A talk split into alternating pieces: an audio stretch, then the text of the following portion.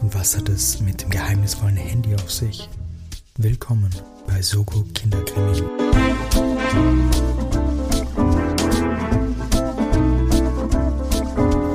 Hallihallo und herzlich willkommen bei Soko Kinderkrimi, dem Mystery Jugendkrimi Rätsel Podcast. Ich sagte, glaube ich, jede Woche etwas anderes. Naja, mein Name ist Timo und das Lachen im Hintergrund, das ihr vernommen habt, das ist unser Geschichtenerzähler der Herzen. Das ist der liebe Sascha. Hallo Sascha. Hallo Timo. Ja, wir haben, nehmen, während wir das hier aufnehmen, hat es immer noch unfassbare Sommertemperaturen bei uns in Wien. Ähm, Sascha, glaubst du, dass du das trotzdem durchstehst, diese Geschichte zu erzählen, diese spannende Geschichte? Ich meine, mir wird wahrscheinlich der Kopf zum Glühen bringen, aber glaubst du, dass wir einen großen Einfluss auf unsere Folge haben? Also falls es irgendwann mal im Hintergrund laut wird, wisst ihr, dass ich es nicht mehr ausgehalten habe und habe meinen Ventilator aufgedreht. Aber ja, tropische Temperaturen hier. Du willst wieder zu den, zur Audioqualität der ersten Folge zurück, merke ich. genau. Fühlt sich einfach nicht richtig an, wenn nicht ein fettes Rauschen im Hintergrund ist. Ja, schrecklich. Meine Pflanzen fühlen sich gerade wohl, aber ich nicht so. Ja, aber da müssen wir durch, Sascha. Ich ja. meine, ich bin bis in die Haarspitze motiviert, weil die letzten Folgen, ja, verliefen eher enttäuschend. Ich meine, wir sind jetzt bei Folge 11. Selbst die Jubiläumsfolge war für mich trotz Hilfe unerfolgreich. Heute wieder im gewohnten Gewand zu zweit. Mm, ja, ich habe mich mental vorbereitet. Bin nochmal die, die Stiegen zur Hauptbücherei rauf und runter gelaufen, zur Rocky-Musik. Habe so ein paar dicke drei Fragezeichen Bücher geboxt in so einer Kühlkammer. Das war meine Vorbereitung eigentlich auf diese Podcast-Folge, obwohl wir ja jetzt auch wieder eine neue Reihe starten. Also eine neue Buchreihe, Hörspielreihe wird eingeführt. Sascha, was hast du denn mitgebracht? Wir sind wieder in der Welt von Thomas Breziner. Und zwar sind wir bei Geheimhund Bello Bond. Ist das jetzt die dritte Breziner-Reihe, die wir starten? Ja, oder? Wir haben Tiger-Team, Knickerbocker und Bello Bond, genau. Da muss man auch vielleicht für unsere ZuhörerInnen sagen, Bello Bond wird eher ein kurzer Abstecher sein, da es ein bisschen problematisch ist, an die Bücher oder Hörspiele ranzukommen. Wir sind alle auf dem Index. Na, vielleicht habe ich auch nur Pech gehabt, dass, äh, dass es gab vier in der, in der Bücherei Wien. Eins habe ich ergattern können, zwei waren verliehen. Meldet euch beim Sascha, wenn ihr, wenn ihr alte Bello Bond Bücher zu Hause habt, die ihr nicht mehr braucht, dann schickt uns doch eine Mail an sokokinderkrimi.gmx.at Dann äh, organisieren wir den Transport zu Sascha, damit wir mehr Bello Bond, also an die zwei Bello Bond Fans da draußen, wenn ihr mehr davon hören wollt, ihr wisst, wie ihr uns erreichen könnt. Aber wenn du schon die E-Mail-Adresse erwähnst, ja. man erreicht uns natürlich auch auf Instagram unter soko-kinderkrimi. Da natürlich auch gerne melden, wenn ihr was wisst, aber auch wenn ihr Feedback für uns habt oder euch auch einmal eine Folge wünschen wollt, die ihr gerne bei uns hören würdet, beziehungsweise die, wo der Timo miträtseln soll aber nur, aber nur wenn ihr Follower seid. Sonst nehmen wir eure Kommentare natürlich nicht an und akzeptieren das nicht. Folgt uns dort. sofort gelöscht. Genau, und folgt uns auch überall, wo ihr das Podcast hören könnt, auf Spotify und schreibt bitte Apple-Rezensionen bei Apple Podcast. Das würde uns sehr freuen. Davon profitieren wir alle. Schön, haben wir das auch schon aus dem Weg geräumt, okay. gleich das Feedback. Das haben wir, haben wir echt schön gemacht heute. Mir ist nur aufgefallen, wie du schon erwähnt hast, ich rate ja mit und das Konzept dieses Podcasts besteht ja darin, für alle Neueinsteiger dass Sascha mir eine Geschichte erzählt, die ich absolut noch nicht kenne, deswegen auch eine mentale Vorbereitung mehr als eine Wissensvorbereitung für mich. Ich kenne diese Geschichten nicht und muss am Ende erraten, wer denn der Übeltäter dieser Folge war oder jeweilige Bonusfragen, die mir der Sascha stellt, die ja entweder unmöglich zu wissen sind vergiftetes Briefpapier zum Beispiel, Briefkuverts, naja, wiss. Aber nein, ich bin nicht salty von meinen Niederlagen. Bonusfragen. Ja, eh, eh, stimmt schon. Also das ist das Konzept und Sascha, Bellobond hast du es mitgebracht. Erzähl uns doch ein bisschen mehr über Bellobond. Also, da du nicht viel über Bellobond weißt, Timo, ähm, es handelt sich heute um den Fall Wer jagt den Buckelwal, ähm, wurde als Fall Nummer 5 1996 erst veröffentlicht. Ich weiß es, die Japaner. War das rassistisch? Nein, oder? Nein, Moment. Oder die Isländer oder die Finnen, Russen bestimmt auch. That's facts. Alle, letztendlich. Deal with it. Na, wir Österreicher haben, glaube ich, keine, schießen aktuell keine Wahl. Naja, ich möchte mich nicht auf dünnes Eis begeben, vielleicht doch. Ich weiß es nicht. Bello Bond, also äh, vorweg, ich habe in meiner Kindheit tatsächlich nur die Hörspiele gehört von Bello Bond, das, weshalb das auch für mich eine kleine Premiere war, das Buch zu lesen. Sind es dieselben Geschichten aber? Ja, die Geschichten sind dieselben. Ich habe auch tatsächlich, ähm, deshalb hat es mich gefreut, dass ich an das Buch rangekommen bin, weil das war als Kind tatsächlich eines meiner Lieblingshörspiele. Es war für mich super lustig, weil ich mich an manche Stellen noch extrem gut erinnern konnte und wirklich die Stimmen aus dem Hörspiel noch gehört habe in meinem Kopf. Also ist, ist doch irgendwo hängen geblieben.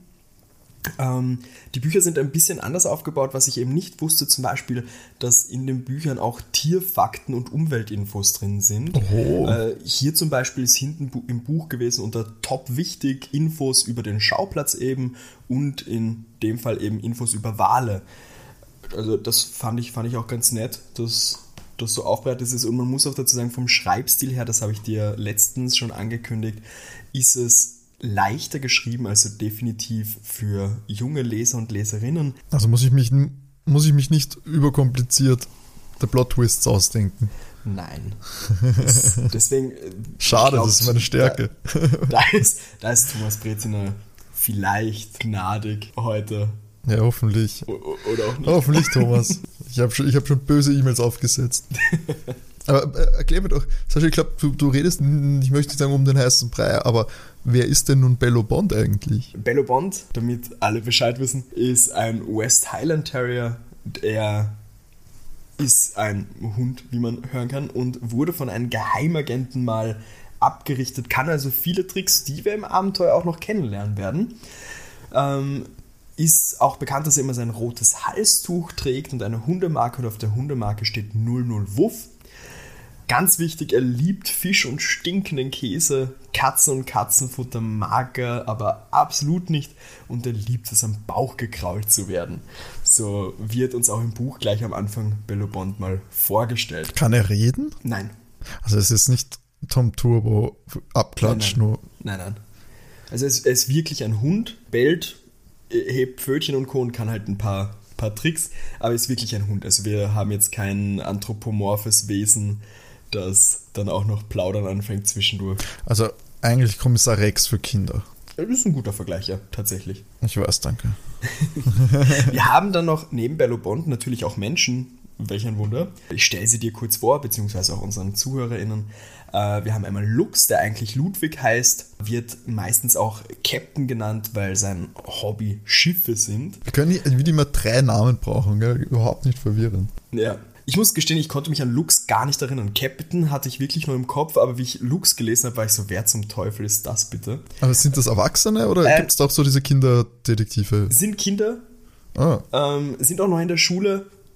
Die Info folgt noch, da wir auch in der Schule starten. Okay. Kommt alles, keine Sorge. Zum Captain noch was Wichtiges. Er sieht manchmal alles eher schwarz, was die Freunde auch ein bisschen stört. Ist so der Pessimist der Runde. Dann haben wir den Bastian, der teilt im Internat, in dem sie sind, im Internat Zitterbad, teilt er sich das Zimmer mit Lux und er ist, ähm, Zitat, ein Spezialist für Chaos und Unordnung und er mag es nicht, wenn man sich über seine Ohren lustig macht. Dann haben wir natürlich noch die Lina. Die Lina liebt Tiere, isst niemals Fleisch und ist super in Turnen, besonders in Volleyball. Das sind so mal die Infos und auch zur Info, das erhält man im Buch vor der Geschichte, bevor die überhaupt losgeht, hat man auf so einer Seite das praktisch zusammengefasst. Bevor ich anfange, Timo, bist du grundsätzlich bereit? Notizblock, Denkerkappe aufgesetzt? Ja, immer, Sascha, das weißt Bescheid. Ich mich kannst du in der Nacht mit einem Drei-Fragezeichen-Abenteuer wecken und ich erzähle, wer der Übeltäter ist. Du weißt Bescheid. Dann werde ich wohl hier das auch noch. Ja, dann, dann legen wir klären. doch direkt los. Ähm, die Geschichte, anders als beim Hörspiel, wird aus der Sicht vom Lux, also vom Captain erzählt. Die drei wohnen eben, beziehungsweise vier, wohnen im Internat Zitterbad, setzen sich eben sehr für Tiere ein. Äh, Mit der Hund wohnt auch im Internat? Ja. Das klingt aber. Und das, obwohl Tiere verboten sind. Der Bello Bond wohnt nämlich in der Dachwohnung. Die ist leer aktuell. Da war ein Lehrer zuerst drin, also anscheinend leben auch Lehrer in diesem Internat. Der hat zuerst da drin gewohnt, jetzt nicht mehr, weiß aber davon und sagt aber nichts, weil das seine Lieblingsschüler sind und der Lehrer wird von den Kindern immer der Grufti genannt. Und die Lina, die wohnt im ersten Stock, also weiter unten auf jeden Fall, die hat bei ihrem Zimmer einen sogenannten Gassikorb, äh, mit dem lassen sie den Hund dann rein und raus, in der Nacht eben auch heimlich, damit er Gassi gehen kann. Boah, wie anstrengend das sein muss so sein geheim zu Wer es auch noch weiß, äh, der kommt zwar nicht vor in diesem Abenteuer. Es ist noch ein Koch in diesem Internat, ein französischer Koch, ich glaube, den nennen sie Küsschen, weil er immer so macht, wenn er was lecker findet. Der weiß natürlich auch vom Hund. Wer nichts vom Hund weiß, ist die Besenschluck. Das ist die Leiterin des Internats. Sie heißt eigentlich Huberta Zitterbart, aber weil sie so steif geht, wird sie von den Kindern Besenschluck genannt, weil sie eben schon als hätte sie einen Besen geschluckt. Das Abenteuer beginnt hier. Man ist im Internat. Die Besenschluck will auch gerade was reden anfangen, aber auf einmal gibt es einen extrem lauten Krach und der Kronleuchter fällt von der Decke. Ist ein schrecklicher Unfall. Was muss also gemacht werden? Klar, das Internat wird zehn Tage für Renovierungen geschlossen. Heißt, die Kinder müssen aber auch nach Hause. Jetzt haben wir das Problem, Bastians Eltern wohnen in Norwegen aktuell. Der Vater ist nämlich ein, ein, Kapitän auf einem Hochseedampfer. Die Kiddies reden rum, ja, sie können zu Linas Mutter gehen. Die Stewardess ist zwar auch viel unterwegs, sie ist geschieden, der Vater ist nicht im Bild, ziehen halt praktisch bei der Mutter ein, nehmen Bello Bond mit. Und hier auch wichtig, die, die Mutter von Lina weiß auch nichts von Bello Bond. Also auch die Eltern wissen da nicht Bescheid. Sie sind eben bei der Mutter anfangs zu Hause, aber da fährt die Mutter dann leider, sie muss einspringen für eine kranke Kollegin also muss auf einen Flug, aber sie kann ja die Kinder nicht alleine in der Wohnung lassen, beziehungsweise da im Haus lassen. Also schafft sie es zu organisieren, dass die Kinder mit nach Hawaii fliegen können. What? Und das verkündet sie natürlich am ersten Tag beim Frühstück total feierlich, dass sie das arrangieren konnte. Erstmal schön zehn Tage Hawaii ballern. Ja. ja. Voll cool. Ja. Die Kiddies freuen sich natürlich sehr und beschließen, ja klar, Bello Bond muss mitkommen. Den können wir im Rucksack verstecken, aber Problem, der Flug dauert 20 Stunden. Aus welchem, welchem Jahr ist das, darf ich fragen? 1996. Ich möchte das immer nur wissen, weil das sind so, äh, gerade wenn es um Fliegen geht oder so, wo es ja diesen großen Bruch so um 2001 gegeben hat, mit den strengen Flugregeln, dass so niemand würde auf die Idee kommen, versuche einen Hund irgendwo in einem Flieger zu verstecken zu können. Das geht einfach nicht mehr, glaube ich.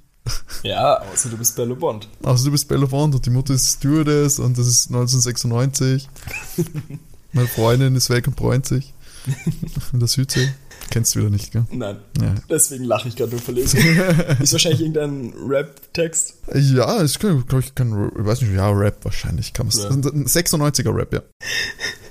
Gut, ähm, aber das Problem ist ja nach wie vor 20 Stunden fliegen mit dem Hund. Was ist die einzige Lösung? Ja klar, Bastian schnappt sich Bello Bond, geht in den Park, rennt mit ihm ganz lange rum und jedes Mal, wenn er das Bein hebt und pinkelt, jubelt Bastian, um praktisch ihn anzufeuern, damit er jetzt leer wird praktisch und durchs Rumrennen, dass er auch müde ist. Also, dass er den Flug, die 20 Stunden Flug durchschlafen kann ähm, und nicht pinkeln muss. Ich hätte echt gedacht, dass Bello Bond deutlich überdurchschnittlich intelligent ist. Also, dass, dass mir das einfach nur sagt, Bello Bond gibt jetzt eine Ruhe und fertig. Wir switchen dann auch schon gleich zum Flughafen. Sie kommen natürlich gemütlich durch die Sicherheitskontrolle, da ein Bekannter der Mutter dort ist und nur kurz in die Tasche schaut. Plus, da lernen wir den ersten Trick auch kennen. Bello Bond kann sich als Stofftier tarnen. Wenn man so nebenbei sagt, ach, das ist nur ein Stofftier oder das ist nur ein Kuscheltier, dann hält er den Atem an, wird stocksteif. Wie, wie was in irgendeinem Fall kam das Kommentar, ja, der ist aber warm und dann so, ja, das ist ein ganz neues Modell, der hat Heizstäbe drin, damit man so richtig kuscheln kann. Ah ja, er, er kann sich als Stofftier tarnen. Hm, okay. Und sie kommen dadurch eben auch in den Flieger.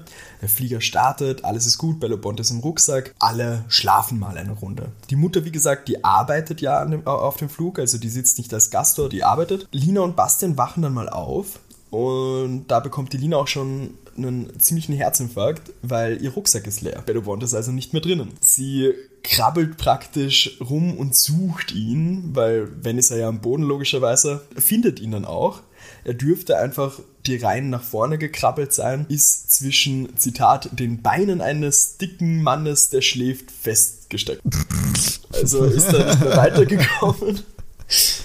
Ähm, also wie befreien sie ihn? Ganz einfach. Der Bastian tut so, als würde er auf den Mann stolpern und zwickt ihn ins Knie.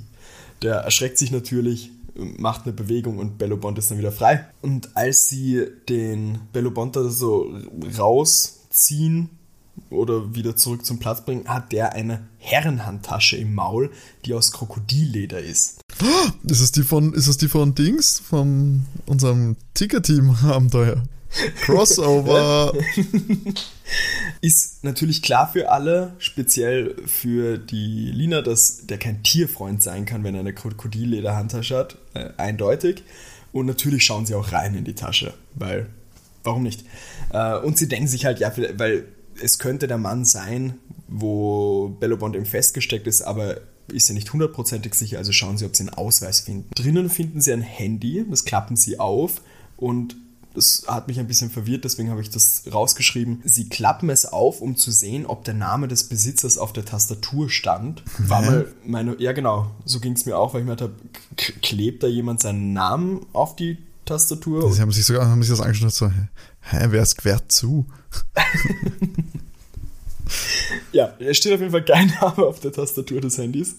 Und logische Schlussfolgerung, das Handy muss angeschalten werden. Das führt dann auch schon zum nächsten Schock, nämlich als sie es anschalten, leuchtet der Bildschirm auf und es steht da, gewünschte Nummer der Sprengladung eingeben. Grüne Taste löst den Zündmechanismus aus. Die erschrecken sich natürlich extrem, sind mal ein bisschen in Panik, schauen aber noch, was sie sonst noch in der Tasche finden. äh, da drinnen ist ein Ledertäschchen, also mit vier Pfeilen aus Glas mit einer gelblichen, öligen Flüssigkeit, eine Plastikkarte mit Löchern in der oberen Hälfte und die ist beschriftet mit Deep Blue Maui. Für die Kiddies entsteht hier der Verdacht, was ist, wenn die Person, der das gehört, ein Flugzeugentführer ist, der die Maschine in die Luft sprengen will. Das Einzige, was sie da machen können in diesem Fall, weil sie wollen ja hier keinen Aufsehen erregen oder in, in Panik verfallen, ist, sie gehen zur Mutter. Klar, logisch.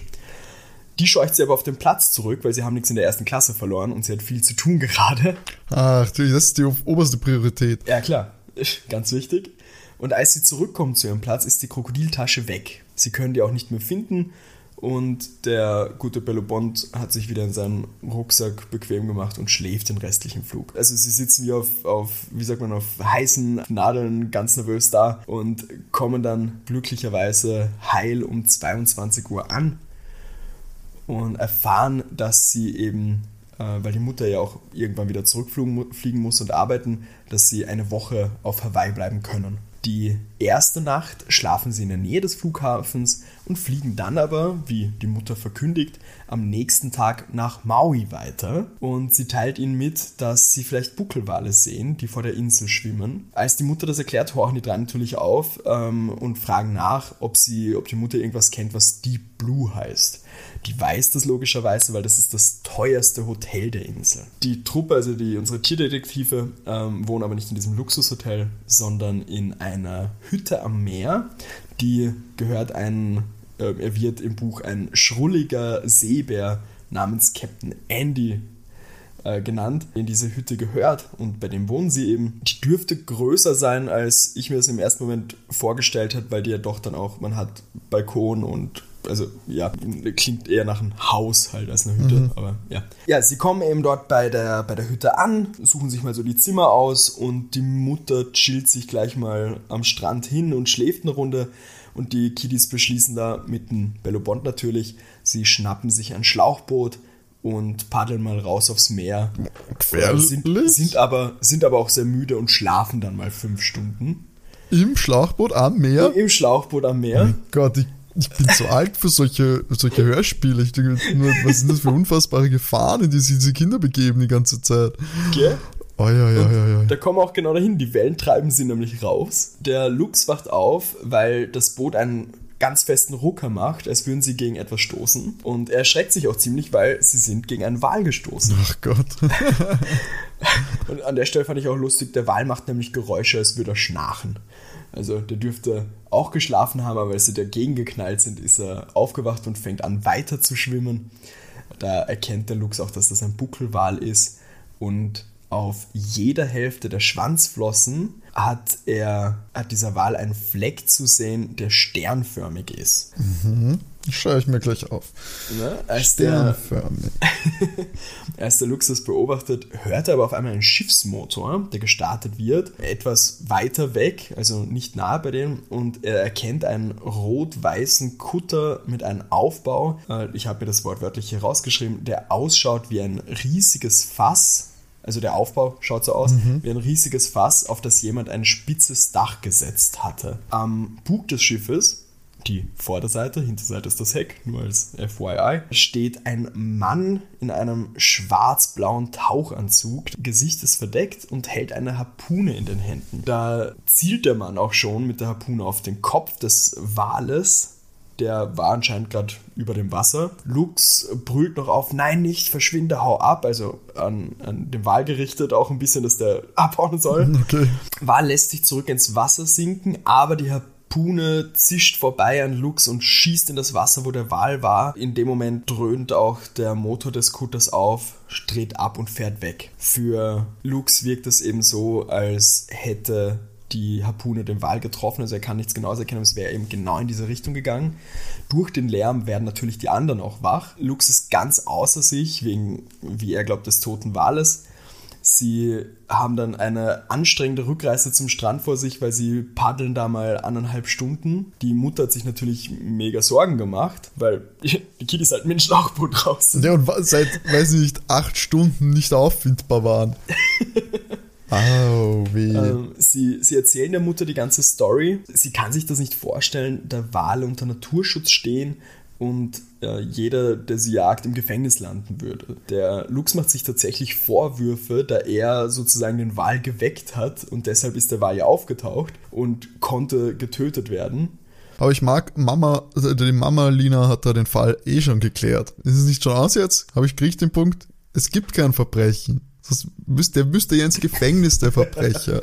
Es gibt kein Verbrechen. Genau. Genau. Leute. passt. Danke, meine Lieben. Das war Soko Das Kinder. war die letzte Folge, so gucke ich dann.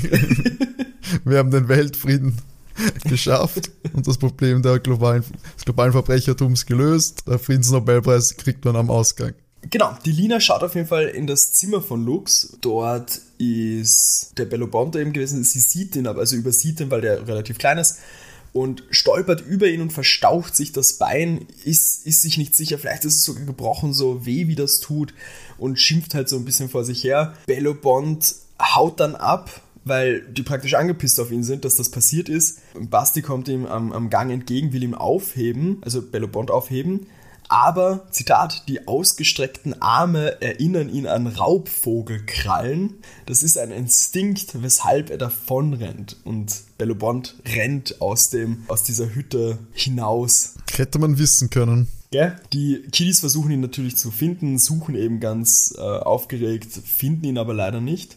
Sind ziemlich traurig beim Abendessen. Captain Andy kommt da auch dazu. Er wird beschrieben, dass er blonde Augen, blonde Haare hat, kräftig und drahtig gebaut ist und ein blitzblaues Hemd trägt mit weißen Shorts und einer Kapitänsmütze. Der hört sich da auch die Wahlgeschichte der, der Kinder an und als die Kinder erwähnen, dass eben der Wal diesen Stern auf der Flosse hatte, meint der Captain ganz aufgeregt, ja, das war Sternchen, das darf nicht wahr sein und geht schweigend weg, ohne irgendwie zu beantworten, was Sternchen war oder was das sein könnte.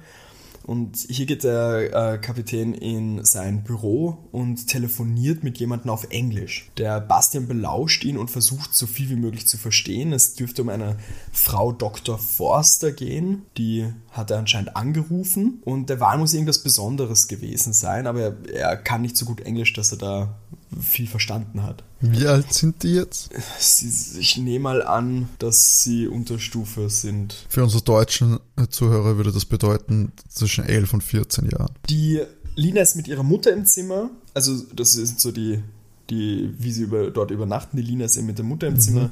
Der Bastian eben mit Lux im Zimmer. Und genau aus dem Grund wäre Bello Bond eben bei den beiden im Zimmer, weil die Mutter der Lina das ja nicht weiß, dass der Hund existiert. Lux wird in der Nacht munter und geht eben auf den Balkon und sieht im Schein des Mondlichts den Kutter der Walfänger. Und mit seinem Nachtfernglas, hat man natürlich immer dabei, äh, erkennt er zwei Taucher. Einer klettert gerade aus dem Wasser und einer ist eben an Bord. Und das müsste so circa die Stelle sein, wo sie mit dem Boot heute waren. Die beiden Personen dürften gerade irgendwie miteinander reden. Also er kennt nur wildes Handgefuchtel und fahren dann Richtung Hafen in Lahaina. Das ist so höchstens ein Kilometer vom Hotel entfernt. Dann ist für einen Lux auch vollkommen klar, da muss er hingehen. Da könnte er dann ja das Schiff der Polizei melden und die Person bekäme eine Strafe. Also, was machen wir? Wir packen alles zusammen und machen uns in der Nacht auf den Weg dorthin. Er kennt den Weg natürlich auch, dass sie mit einem Taxi dort vorbeigekommen sind und er schafft es sogar vor dem Kutter beim Hafen dort anzukommen. Er versteckt sich auch und sieht dann aus seinem Versteck, dass der Kutter am Hafen vorbeifährt und hinter einer Landzunge verschwindet. Damit hat er natürlich nicht gerechnet. Er lauscht dann so ein bisschen dem Motor noch nach, der aber dann verstummt. Also, logische Schlussfolgerung, muss das Schiff bei der Landzunge da irgendwo anlegen. Da getraut er sich aber allein in der Nacht nicht hin, also wird auf morgen gewartet, damit er das mit seinen Freunden machen kann. Oh Gott, jetzt hatte ich kurz Angst, jetzt hatte ich kurz Angst, du sagst Timo. es ist soweit. Was zum Teufel? Am nächsten Tag wird logischerweise das erzählt, was er nachts erlebt hat. Aber sie wollen natürlich Bello Bond finden, rennen auch nochmal durch die Stadt und finden ihn letztendlich bei einem Mann, der sich um Papageien kümmert. Der Mann kann nur gebrochenes Deutsch, berichtet aber, dass der Hund ihm zugelaufen sei. Der Mann heißt Skipper. Er kann nur gebrochenes Deutsch? Er kann überhaupt Deutsch? Das ist meine Frage. ja. äh, ja, der Mann heißt Skipper. Sie erzählen ihm von den Walfängern und eben auch von Sternchen. Auch er sagt, er kannte Sternchen und sie fragen ihn dann auch, wer Dr. Forster ist. Der erklärt, dass sie eine Wahlforscherin ist, aber keine freundliche Person. Die Kiddies denken sich dann natürlich, ja klar, suchen wir die Dr. Forster auf, um ihr das zu berichten, was sie erlebt haben. Den Skipper gefällt dieser Plan nicht. Er erklärt den Kindern aber widerwillig, wo sie sie finden können. Das ist in der Nähe des Hafens bei einem berühmten Banyan-Baum. Das ist ein Baum, der so auf ganz, ganz vielen Wurzeln steht. Mhm. Und sie finden dann auch eben nach der Beschreibung das Haus von Dr. Forster. Sie hat einen riesigen Garten davor. Beim Klopfen antwortet niemand. Und der Bastian denkt sich, die wird beim Meer sein. Als er das sagt, zischt Bello Bond auf einmal los nachdem er ganz heftig mit dem Schwanz gewedelt hat und rennt hinter das Haus. Die Kiddies natürlich in heller Aufregung rennen danach und hinterm Haus ist tatsächlich noch ein Garten, der direkt zum Meer führt und da ist auch eine Anlegestelle und da erkennt der gute Lux das Boot der Walfänger. Oh oh. In dem Moment kommt auch schon eine Frau aus dem Haus und fragt die Kiddies natürlich aufgebracht, was sie hier machen. Die Dame ist natürlich Dr. Forster und den Kiddies fällt jetzt nicht gerade eine, eine Top-Ausrede ein, warum sie jetzt ungefragt da, mhm. dahin marschiert sind. Also, und jetzt kommt noch ein toller Trick, schnipst der Bastian mit den Fingern nur leider nicht oft genug. Bei viermal Schnipsen wäre der Hund davon, davon gerannt und sie hätten ihn praktisch nachsprinten können. Aber da er nicht oft genug geschnipst hat, rennt er einfach wild im Kreis. und auf einmal äh, jagen ihn drei Katzen, die im Garten waren. Und wie du ja zu Anfangs mitbekommen hast, hat der Bellobond äh, ein bisschen Schiss vor den Katzen, weshalb er in das Haus von Dr. Forster flüchtet. Man hört dann drinnen Klirren von Glas, Porzellan, die Katzen jagen den Hund nach, richten da eine absolute Verwüstung im Wohnzimmer an und am Ende sitzen die Katzen am Regal und Bellobond am Tisch, der ist noch heil und jedoch sitzt er inmitten eines Frühstücks für drei Personen am Tisch da. Die Kiddies rufen ihn und beim Verlassen des Tisches reißt er noch das Frühstück an der Decke mit sich runter. Da er jetzt ein schlechtes Gewissen hat, der gute Hund, versteckt er sich unterm Sofa. Oh, armer Bello.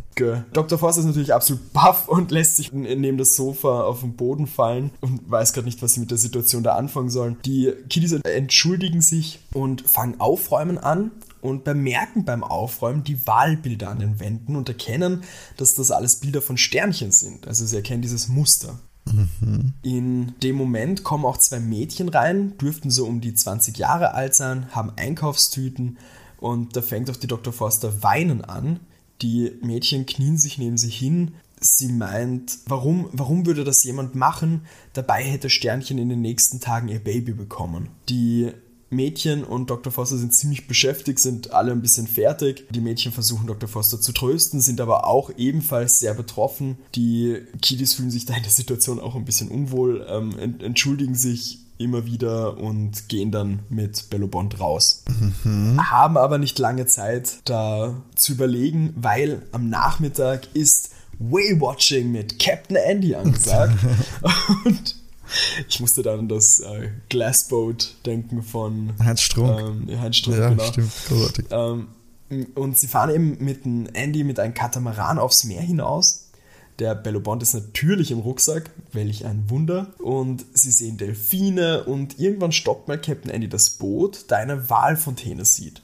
Man darf aber eben nicht näher ran, weil die Wale eben vom Aussterben bedroht sind, erklärt er hier. Und Lux meint dann so, warum hat Dr. Foster dann auf den Wal geschossen, wenn sie so viele Bilder im Wohnzimmer von dem Wal hängen hat. Das bekommt der Kapitän mit und ist mal verwirrt. Kiddies berichten das Ganze und der Kapitän meint, nein, das kann er sich auf keinen Fall vorstellen. Die Dr. Foster lebt nur für die Wale. Das ist praktisch ihr, ihr ganzes Leben. Der Captain, an dieser Stelle hängt der Captain ein Mikro ins Wasser. Man hört dann Wahlgeräusche und er erklärt, dass das Männchen sind, die singen, wahrscheinlich um Weibchen anzulocken. Sie fahren dann weiter und in der Nähe, äh, wo die Kiddies Sternchen gesehen haben, erklärt der Kapitän, dass dort das Babybecken ist. Dort bringen eben alljährlich die Walkühe ihre Jungen zur Welt. Mhm. Und Boote dürften dort überhaupt nicht fahren, im Umkreis von drei Seemeilen sind 1,62 Kilometer, ist ein Sperrgebiet für alle Motorboote. Bastian schreit dann ganz aufgeregt auf, weil er hat eine Flosse im Babybecken gesehen. Äh, Luke sieht nichts, die Lina holt, ähm, will ihre Sonnenbrille holen und erschreckt sich, weil der Rucksack ist mal wieder leer und Bello Bond ist nicht da. Bello. Mutter bemerkt natürlich die Aufregung und der Lina ist in diesem Moment jetzt alles egal und erzählt der Mutter von Bello Bond. Die Mutter kommentiert das nicht wirklich lange, erklärt den Kapitän, ja, es muss umgekehrt werden. Sie müssen sich praktisch nach dem Hund umschauen und rufen immer wieder seinen Namen im Fahren langsam zurück und hören dann ein, ein Heulen, äh, finden ihn. Der Bastian springt zum Hund ins Wasser und hilft dem Hund äh, der nicht top schwimmen kann, zurück zum Boot eben. Da bleibt den Kindern natürlich nichts anderes übrig, der Mutter die gesamte Geschichte zu erzählen. Die reagiert sehr entspannt tatsächlich und da ruft auf einmal der Captain Andy ganz laut, das Fernglas schnell, es ist ein Wal im Babybecken.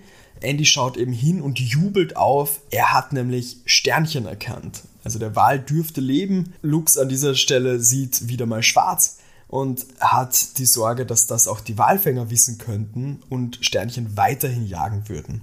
Sie müssen also herausfinden, wer die Walfänger waren. Keine Sorge, du bist noch nicht dran, ein bisschen hast du noch. ähm, sie kehren zurück zum Hotel, zum Haus, zur Hütte und der Kapitän telefoniert dann mal mit Dr. Forster. Äh, die ist natürlich voll happy über die Neuigkeiten äh, will alles wissen und kommt daher vorbei. Also Dr. Forster berichtet dann nach der Erzählung vom Kapitän, dass sie Sternchen bereits seit sieben Jahren kennt. Sternchen schwimmt auch immer wieder auf sie zu, wenn sie im Babybecken taucht und sie schaut auch dort vorbei, wenn sie nicht trächtig ist.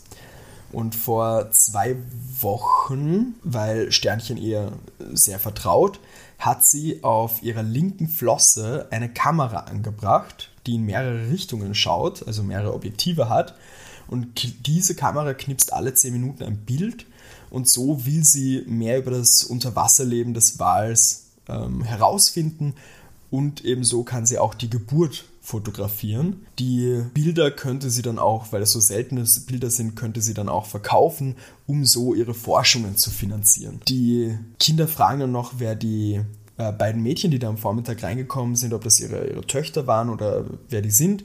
Und da erklärt sie noch, das sind äh, Gloria und Stephanie, das sind äh, Studentinnen, die bei ihr ein kostenloses Praktikum machen, um später ihre Doktorarbeit über Wale zu schreiben. Und in spätestens drei Wochen muss sie zu Sternchen tauchen und die Kamera abnehmen, weil dann die Wale weiter schwimmen, äh, eben aus dem Gebiet raus und sich auf ihre große Tour machen und sie kann sich dann eben die Fotos anschauen. Die Kiddies sind in dem Moment super, super happy, weil das ein super toller Tag war. Lux hat weiterhin die Sorge, dass die Walfänger vielleicht wieder in der Nacht ihren Plan fortsetzen, um Wale eben zu töten, zu jagen. Hier wird im Buch praktisch mal geschrieben, dass die nächsten Tage wie im Flug vergehen. Die Kinder machen ein paar Ausflüge und in der letzten Nacht wacht Lux auf, weil er aufs Klo muss und hört, dass das Telefon beim Captain läutet in der Nacht. Der reagiert aber nicht also geht er ran und meldet sich auch, damit kein Verdacht geschöpft wird zwischen Kinderstimme und Kapitän, aber egal, auf Englisch. Und jetzt ist es soweit, Timo. Die wichtige Frage, wer sind der, die Übeltäter, Übeltäter. Oh Mann, ich hab doch keine was, Ahnung, Sascha. Was könnten die vom Wahl wollen? Dios mio, ich weiß es doch nicht. Naja, es gibt zum Glück diesmal nicht so viel Verdächtige. So, wer schon mal verdächtig ist, kann ich dir gleich von vornherein sagen, ist Skipper. Weißt du warum? Warum? Kein liebenswerter Mensch spricht Deutsch. das ist einfach Quatsch. Der Mann ist verdächtig. Wer auf Hawaii macht sich die Mühe und lernt Deutsch? Wie soll man dazu kommen? Das ist, na, kompletter Quatsch. Ähm, wie ist eigentlich die Beziehung Captain Andy und Linas Mutter? Das Problem ist, ich habe das Buch nicht mehr da.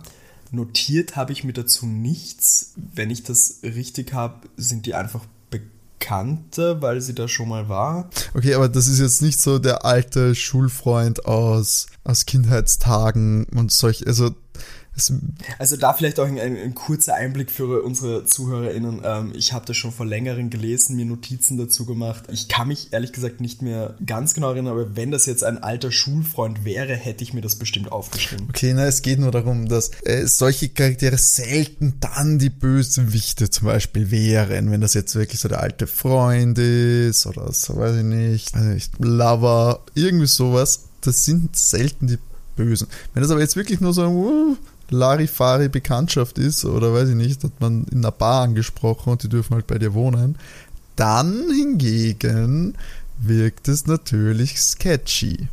So, die zweite Frage wäre natürlich, wie sind die Walfänger, wenn es nicht Dr. Foster war, weil ganz ehrlich, wie oft hintereinander soll es die Frau gewesen sein, äh, muss ja irgendwer das Boot von ihr geklaut haben, weil es war anscheinend ihr Boot. Das habe ich doch richtig im Kopf, oder? Es ist hinten bei ihrem Haus gestanden und sie genau. hat sich nicht darüber gewundert, dass da ein fremdes Boot steht. Ergo muss genau. es ihr Boot sein. Naja, also, jetzt ist der Plan folgender. Skipper war was? Papageienfarmer? Ja, oder?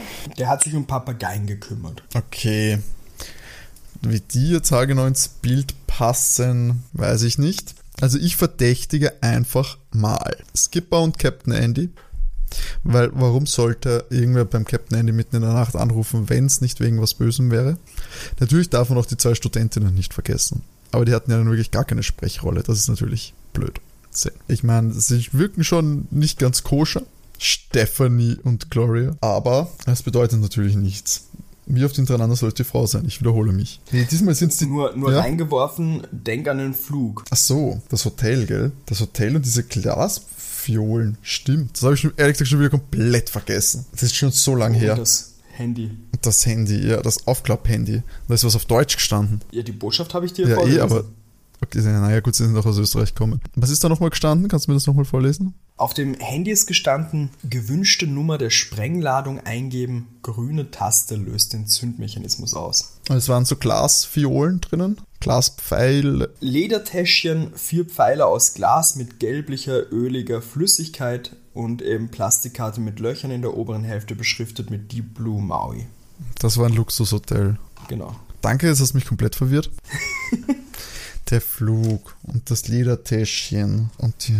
Aber Moment, war das eine Handtasche oder eine Reisetasche aus Krokodilleder? Eine Männerhandtasche. Eine Männerhandtasche. Das ist aber gut zu wissen. Aber so viele Männer gibt es da ja nicht. Deep Blue Maui. Also jetzt nochmal weitergedacht. Wer, ist da irgendjemand von denen, der gerade erst auf die Insel gekommen ist? Äh, nein. Und die sind alle schon länger da. Genau. Die sind alle schon länger da. Vier Glasröhrchen mit einer komischen Flüssigkeit. Das kriege ich absolut nicht verbunden. Verdammter Bellobond. das check ich nicht. Vier Glasdings. Und die Deep Blue Maui Hotelkarte? Ist es eine Hotelkarte? Oder ist das, ist das so eine Zugangskarte? Vier Löcher drin? Was soll das bedeuten? Also es spielt eine Also nicht vier Löcher, also sind halt Löcher auf Also der sind einen Löcher. Seite. Ja, haben es früher so Hotelkarten ausgeschaut?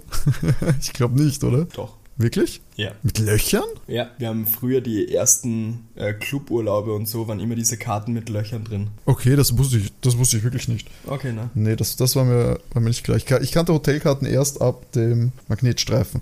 Ja, ja. Okay, nee. Ja, die haben Löcher drin gehabt. Mhm. Okay, gut, dann ist es offensichtlich eine Hotelkarte, würde ich einfach mal behaupten. Im Deep Blue Maui. Und gut, teures Hotel. Glückwunsch. Deep Blue Maui. Aber der Fettsack, was soll der für eine Rolle gespielt? Der kann doch nein. Das, dass es seine Handtasche war. Ich meine, was soll das für ein Blödsinn sein? Oder will der einen Wal kaufen? Fliegt er nach Maui, um einen Wal zu kaufen? Und der andere jagt ihn mit diesem Betäubungsmittel, das er in diesen Röhrchen drinnen hat. Sprengladung. Aber was wollten sie sprengen? Die Wale? Das ist doch kompletter Quatsch. Aber sollten sie meine Wale sprengen? Oder das Hotel sprengen? Nein, wieso? Wieso sollte das Hotel sprengen? Das ergibt doch alles keinen Sinn. Oh mein Gott. Du willst, was willst du sprengen? Die Sprengladung? Nein, wieso sollten die Kinder in Gefahr sein? Es läutet an der grüne Knopf. Ich weiß es nicht. Ich fand meine Erklärung am Anfang voll logisch und dann bist du mit dem Flugzeug kommen. Vielleicht Was? doch nur schwerer machen. Ja, ja.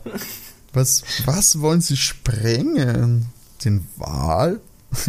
Das ist dumm. Skipper ist kein Fan von der Dr. Foster. Aber die wirkt dann doch nicht so verdächtig, wenn die sich so jahrelang mit diesem Wal beschäftigt hat. Oder wollen sie das Boot von der Foster sprengen? Aber warum klauen sie es dann zuerst? Nein, sie wollen, den, wollen die Sprengladung am Wal anbringen. Okay, jetzt wird's komplett dumm. die Sprengladung am Wal anbringen und dann die, die Foster in die Luft zu sprengen, ist so krass Bello Bond. Nein, nein. Wa- Nein. Aber wo kommt das Zeug her? Wer hat das Zeug mit am Flieger gebracht? Irgendwer hat das, das mitgebracht. Es muss der Fettsack gewesen sein, weil es gab keine andere Person am Flieger. Gut, das ist ein, weiß ich nicht, ein Hotel-Tycoon, der hinter der Landzunge ein Hotel bauen. Es wird schon wieder zu quatschig. Das ist eine gute Idee, aber es macht doch keinen Sinn. Und dein Lachen verwirrt mich noch mehr. Meine Erklärung wäre gewesen, dass sie die, einfach nur, dass sie die Fotos von diesem dummen Wal haben wollen, weil sie es teuer verkaufen können. Aber das ergibt keinen Sinn. Sie wollen diesen Wal verkaufen, offensichtlich. Und das Walbaby. Ist ein exotischer Tierhändler gewesen an Bord. Und man sprengt das Baby-Walbecken in die Luft. Nein, da gibt auch keinen Sinn. Naja, was hilft? Ich, ich bleib einfach dabei, dass Skipper der Bösewicht ist. Auch Captain Andy. Und es gibt irgendeinen reichen Typen im Flieger, der sie mit Sprengstoff versorgt. Warum auch immer, war eigentlich die Frage. Irgendein Tierhändler, der sich entweder den Wal kaufen will oder das Walbaby kaufen will oder ein Hotel bauen will. Und den Sachen will dieser reiche Typ, dessen Pläne einfach mysteriös sind. Und Skipper ist mir einfach zu verdächtig. Der steckt mit. Captain Andy hat aber Dr. Foster ja angerufen. Was hast du jetzt lieb gesagt? Der hat ja mit ihr telefoniert. Hat er sie gewarnt? War das gar kein Angriff auf den Wal? Doch, weil sie wusste ja nichts davon. Was hat sie eigentlich, Moment, was hat sie eigentlich dazu gesagt, dass ihr Boot dafür verwendet wurde? Das wurde nicht angesprochen. Also weil er dachte, das steckt, sie steckt dahinter. Nein, nein, das mit dem Boot hat der Andy ja erst viel später erfahren. Wie die Kinder, wie die Kinder bei ihr waren. Ja, da wusste der Lux ja, dass das das Boot ist. Genau. Der, oder äh, du meinst den Anruf, ähm, Nein, ich meine, nicht dass das mit Sternchen passiert ist, sondern Genau. äh, danach das Sternchen lebt. Ja. Das wurde nicht erwähnt. Nein, aber ich meine, Der, der Captain Andy hat nur gesagt, das würde sie nicht machen, sie lebt für die Wale. und was ist, nein, aber sie waren ja, der Lux hat ja das Boot gesehen, ist dann zur, also sie haben in der Nacht das Boot gesehen, mit zwei Personen drauf, oder? Genau. Und da ist das Boot ja einfach nur zurück zur Dings gefahren. Und warum hat er sie nicht darauf angesprochen, dass dasselbe Boot den Wal attackiert hat? Das weiß ich nicht. Was? Na, wie sie ja bei ihr waren, Ja. haben sie ja nicht direkt sie gefragt, was da los ist, weil da war ja das Chaos mit dem Hund und sie ist dann ja wegen Sternchen in Tränen ausgebrochen Und da haben sie ja nicht großartig ein Gespräch geführt. Also sie wussten gar nicht, warum sie wegen Sternchen in Tränen ausgebrochen ist. Ne, sie sagte nur, warum würde das jemand machen? Sie hätte ja in ein paar Tagen das Baby bekommen. Aber dann muss sie ja davon wissen. Was sonst? Sie muss ja glauben, dass sie tot ist. Ja, weil der Captain Andy sie ja angerufen hat. Ach so. Der hat ja auf den ersten Schock hin, wie der Lux das erzählt hat, hat der sie ja angerufen. Um mir das zu erzählen. Um mir das zu erzählen. Okay, dann glaube ich nicht mehr, dass Captain Andy der Verbrecher ist. Nee, okay, so, sorry, ich habe das wirklich komplett falsch verstanden, das Ganze. Die Hitze. Ja. Nee, dann, aber warum dann bei Captain Andy anrufen mitten in der Nacht? Was dann doch die Foster, die dann anruft? Sie haben scheinbar eine Verbindung. Kennen sich Skipper und Captain Andy, weiß man das? Nein. Weiß man nicht, oder kennen sie? Weiß man nicht. Weiß man. Ah. Nee, ich sage einfach, Skipper ist der Bösewicht, der mit irgendwem zusammenarbeitet, der in dem Flieger saß, wahrscheinlich der Fettsack. Und vielleicht hat er einfach das Schiff klaut für die Nacht und hat auch drauf geschossen.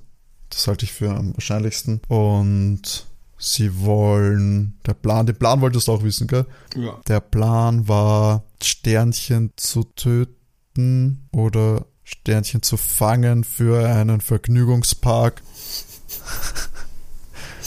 den dieser reiche Fettsack bauen will. Danke. Ich weiß, okay. also mit dem Sprengstoff verstehe ich nicht. Keine Ahnung, okay. ich bin raus, wirklich.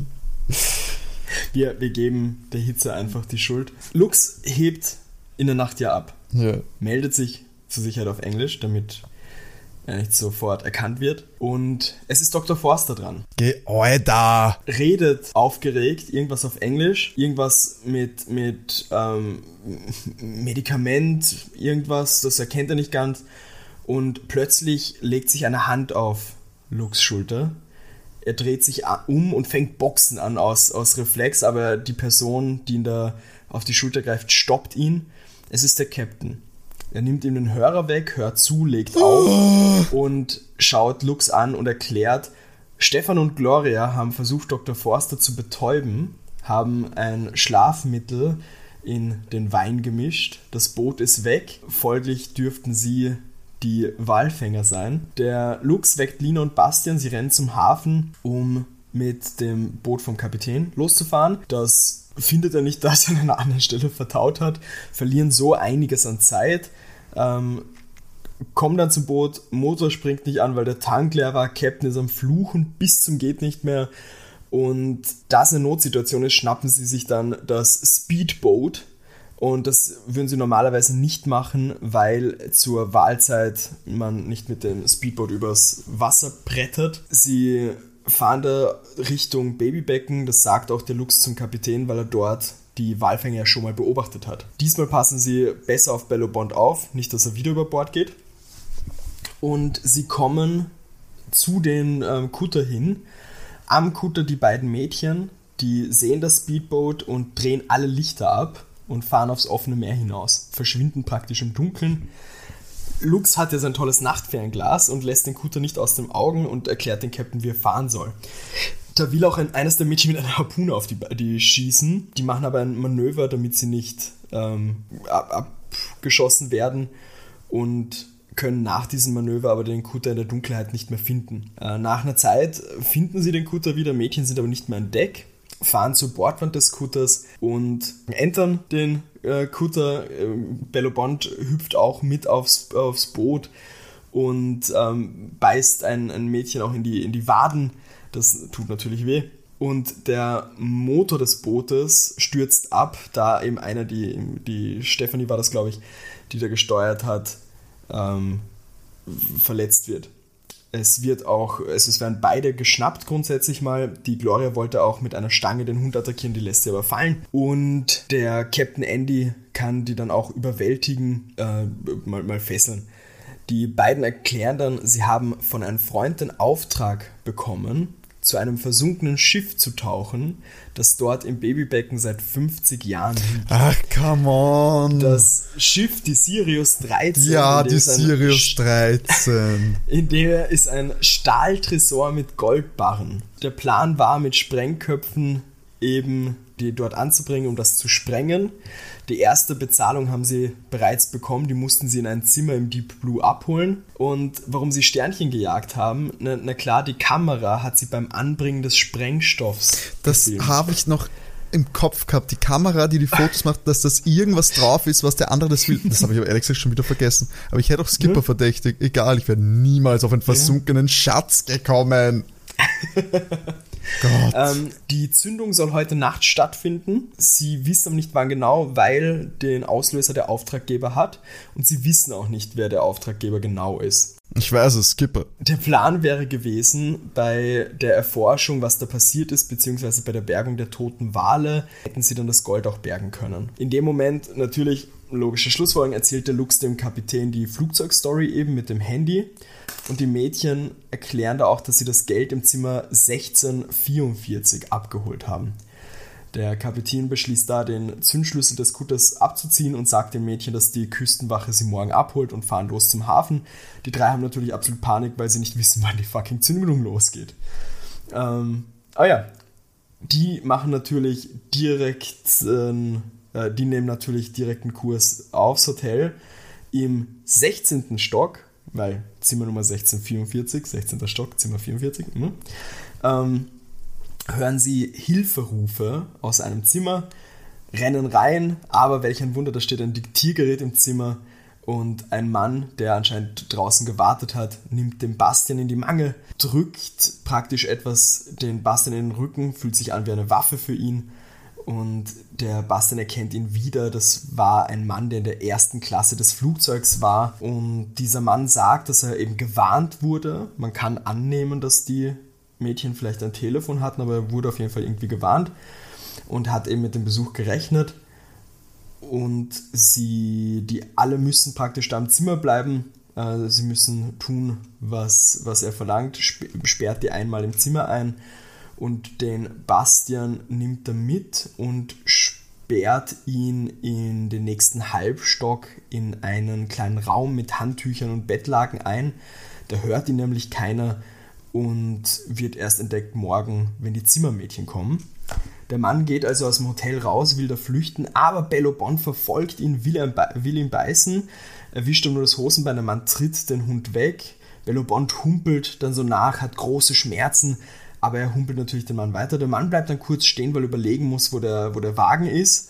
Und diese Zeit nutzt Bello Bond und legt sich so am Boden, dass der Mann, wenn er eben weitergeht, drüber stolpert und als das eben auch passiert, fliegt den Mann das Handy, der Zünder, aus der Jackentasche. Das schnappt sich Bello Bond, rennt zum Springbrunnen, wirft es hinein, zerstört also damit den Zünder und schafft es auch, die Kinder zu befreien, weil Bello Bond einen Portier so lange anbellt, bis der mitgekommen ist und kann eben so die Kinder befreien. Der Mann ist weiter geflüchtet, aber wurde am nächsten Tag nach der Beschreibung eben, weil die haben mit der Polizei anscheinend telefoniert auch, ähm, am Flughafen gefasst, als er abhauen wollte. Die Sprengsätze konnten entschärft werden. Der Goldschatz musste vorerst mal im Wasser bleiben. Erst wenn die Wale alle weg waren, eben weitergezogen sind, dann sollte der geborgen werden. Für die Kinder geht es dann nach diesem Urlaub zurück ins Internat. Bond das, das, das klingt so geil, zurück ins Internat, Kinder. Ich habe jetzt diesen Fall gelöst und bin jetzt wieder ins Internat. Äh, ja, ein bisschen. Und vier Wochen nach der Rückkehr erhalten sie einen Brief von Dr. Forster mit Sternchen und ihren Jungen drauf.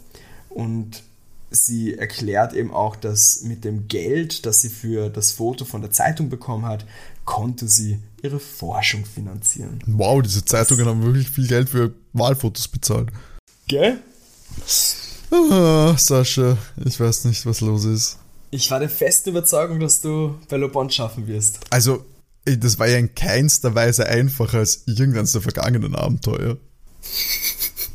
Also, Sascha, ich glaube, ich muss dir, irgendwann müssen wir dich ja von diesem, von diesem Bild wegbringen, wie einfach das sein soll, indem du mal auf der anderen Seite sitzt, weil, ganz ehrlich, ein versunkener Schatz, den man Luft sprengen soll und dann holen sie die toten Wale und dann holen sie das Gold und dann sind es die zwei dummen Studentinnen Gott im Himmel. Mit irgendeinem mysteriösen Mann aus der ersten Klasse, den ich fast richtig hatte. Überraschenderweise. Ich fand das so geil, wie du dich dann auf den Skipper versteift hast. Naja, es war auch der eine Typ, der einmal da war. Ich meine, das war eine 50-50-Show. Ja. Äh, schau, Timo, was lernt man da wieder? Man muss halt einfach weiterhin dran glauben, dass immer die Frauen die Bösen Tatsächlich, sind. Tatsächlich, ja. Aber weißt du, das ist wie jedes Mal. Weißt du, äh, es kann nicht nochmal so sein. Es kann nicht nochmal so sein. Aber es sagt sehr viel über deine Wahl der Hörspiele aus. ja, na gut. Naja, gut, gell. Wie viel steht's jetzt? 8-3? Ja, stimmt, Folge 11 ist ja 8-3. 8-3, wow. Das war wirklich. Das ist eine Misere, sage ich dir. Eine Misere. Ich höre durch, du hast kein Mitleid. Ein bisschen tust du mir echt leid, weil, wie gesagt, ich dachte echt, dass das, weil ich habe mir beim Lesen von dem Buch noch so gedacht, das ist viel zu einfach, weil du so wenige Charaktere hast. Ich fand es gar nicht so viel weniger als sonst. Normalerweise, die Verdächtigen kann man eh irgendwie runterbrechen. Das war einfach. Also die Rollen waren äh, okay, aber das hätte auch Captain Andy eben böse sein, weil ich einfach nichts über den gewusst habe. Ich habe auch nichts über Skipper gewusst. Ich habe auch, äh, ja, Dr. Foster hat mir noch am meisten gewusst, weil die irgendwie eine Reaktion auf das Ganze gezeigt hat. Aber ja, gut. Ich, ich werde mich aufrappeln, versuchen aufzurappeln nach dieser, weißt, vier Dinge kassieren, da muss man jetzt, das muss man erstmal verkraften. Ja. Aber ja, we will be back. Und ich komme auch wieder zurück, mach mir da keine Sorgen. Irgendwann, irgendwann kommt wieder ein einfaches TKKG-Abenteuer für den Mitleidspunkt. Ja, Timo, dann machen wir doch eine TKKG-Folge zur Abwechslung. Da du ja so tolle Titel bei TKKG immer wieder magst, könnten wir doch die Folge 51 machen mit dem wunderbaren Titel Gangster auf der Gartenparty. Damit kann ich mich eindeutig identifizieren. Gangsters Paradise quasi. Ähm, wir werden es herausfinden, was diese Gangster auf der Gartenparty so rumgetrieben haben. Ähm, ja, wir haben schon angekündigt, schreibt uns äh, per Mail sokokinderkrimi.gmx.at und folgt uns auf Instagram at soko-kinderkrimi. Verpasst keine Folge mehr und ja, in diesem Sinne würde ich sagen, wir hören uns wieder in zwei Wochen, wenn es dann wieder mit TKKG losgeht. Ja, stay Gangster, einstweilen, OG und bis zum nächsten Mal. Ciao. Tschüss.